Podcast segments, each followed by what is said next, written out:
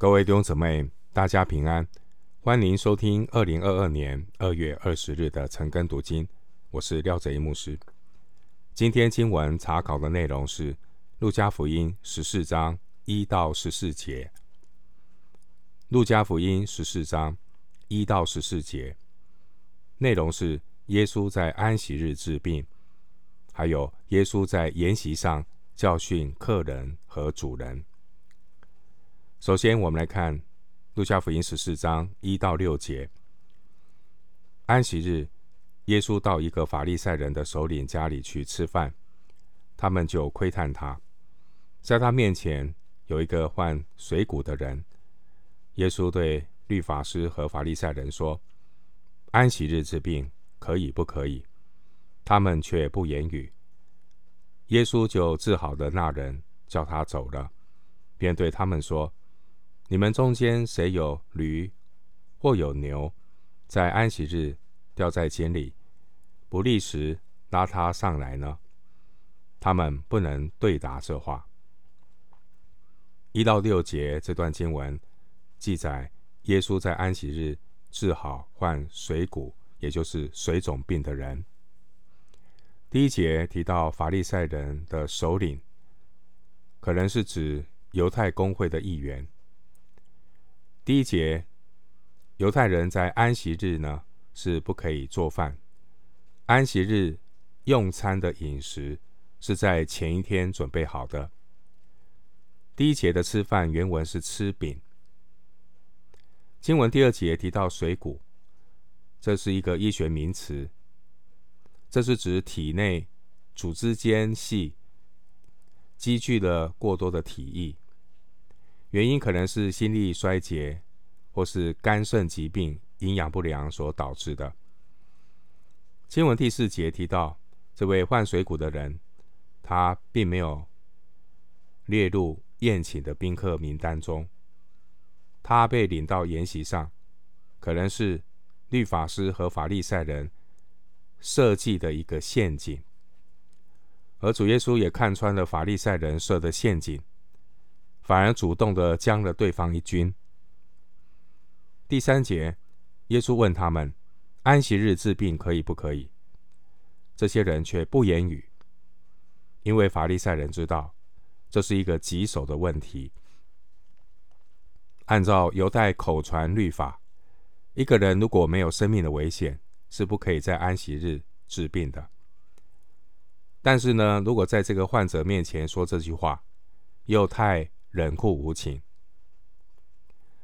十四章四节是路加福音第四次，也是最后一次记载主耶稣在安息日治病。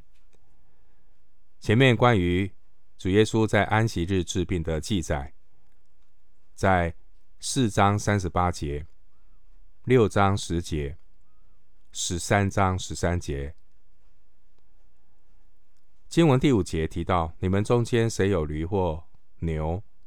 这另外的翻译是：“你们中间谁有儿子或有牛？”马可福音二章二十七节说：“安息日是为人设立的，人不是为安息日设立的。”上帝设立安息日的目的，并不是要辖制人，而是要让人得安息。在安息日，人和牲畜都不可以做工。申命记五章十四节。然而呢，法利赛人对教条，他的教条呢，对牲畜很怜恤，但是对人呢，却不够怜悯。这很令人感叹啊！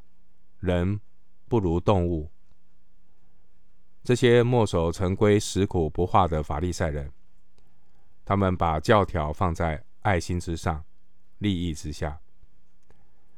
这些法利赛人，他们在耶稣医治之前保持沉默，不说话。当耶稣在安息日医治这个病人之后，耶稣问了一个问题，结果第六节他们不能对答这话，因为他们心虚。回到经文，《路加福音》十四章七到十一节，耶稣见所请的客拣选首位，就用比喻对他们说：“你被人请去赴婚姻的筵席，不要坐在首位上，恐怕有比你尊贵的客被他请来。那请你们的人前来对你说：‘让座给这一位吧。’你就羞羞惭惭地退到末位上去了。你被请的时候，就去坐在末位上。”好叫那请你的人来对你说：“朋友，请上座。”那时你在同席的人面前就有光彩了，因为凡自高的必降为卑，自卑的必升为高。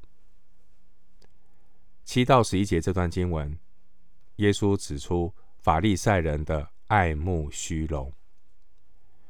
关于筵席，犹太人的筵席。是用矮桌摆成 U 字形，坐席的姿势是半斜躺的姿势。第七节的首位，这是指在筵席中间的位置。犹太人筵席的首位，通常会留给最尊贵的客人。第七节，一个自己争着拣选首位的人。必定不是最尊贵的客人，因为最尊贵的客人不需要自己争首位，早就已经被主人安排好了。第八节，婚姻的宴席宾客很多，在这种宴席上争夺首位的风险很大，因为很可能还有更尊贵的客人还没有到。当那位自以为最尊贵的人不得不让出首位的时候，其他的座位可能都已经坐满了，所以他只能羞羞惭惭的退到末位上去。相反的，如果一个人承认自己不是最尊贵的，一来的时候就坐在末位上，唯一可能的变化就是位置往上提升，就如同这个经济舱提升到商务舱。因此，谦卑才是真正的升高之路，而这种谦卑，并不是刻意的贬低自己。这种的谦卑是真正认清自己的本相。经文十一节说：“凡自高的必降为卑，自卑的必升为高。”因为神阻挡骄傲的人，施恩给谦卑的人。雅各书四章六节。彼得前书五章五节，所有的法利赛人都应该知道，在审判的日子，一切至高的都必降为卑。以赛亚书二章十二节，以西结书二十一章二十六节。所谓的自卑，并不是刻意的贬低自己，真正的自卑就是顺服神给我们当有的地位。耶稣基督是谦卑的榜样。基督本来与神同等，他却甘心降卑为人。腓立比书二章六到八节。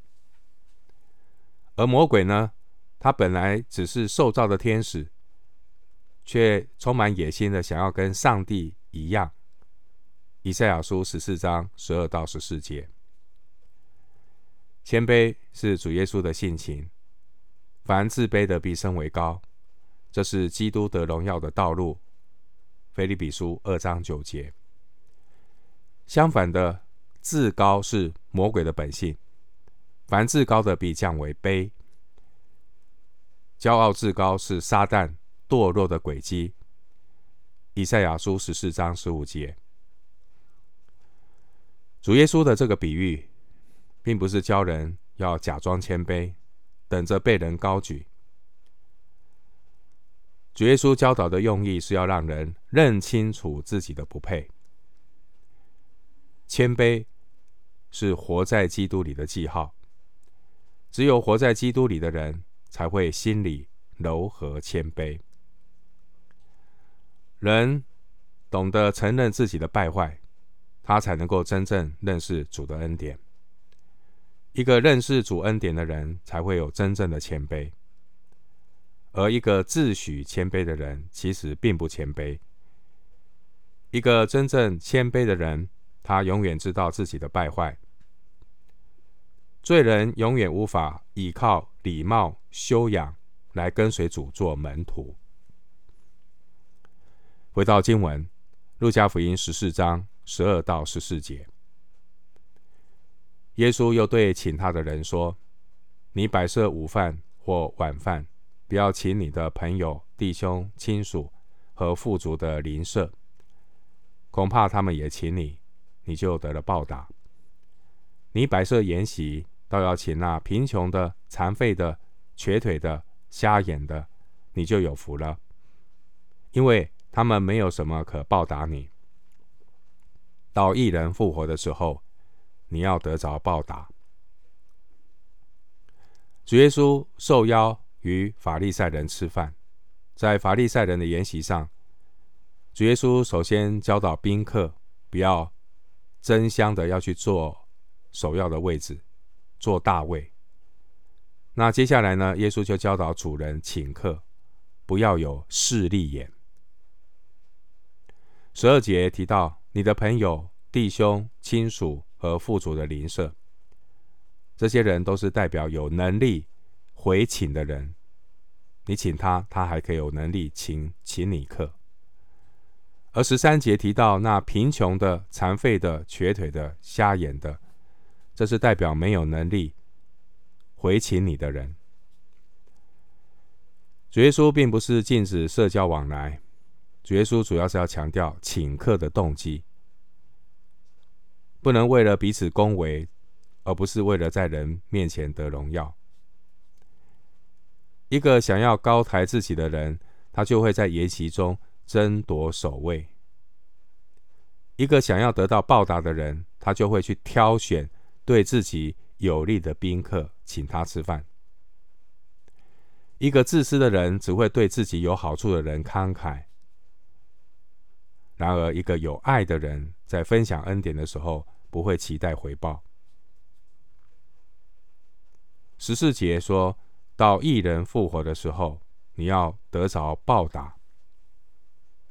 义人善待那些没有什么可报答你的人，并不是为了要得着人的回报或称赞，他是单单的坐在神的面前，这样的人。他是在神面前富足的人。使徒行传二十章三十五节说：“施比受更为有福。”以弗所书二章二十节也告诉我们：“我们原是他的工作，在基督耶稣里造成的，为要叫我们行善，就是神所预备叫我们行的。”因此，我们应当省察自己服侍人的动机。法利赛人假冒为善，他们是无可奈何的履行责任，把奉献当作交租金，把施舍当作缴税。然而，真正的行善，乃是里面生命的流露。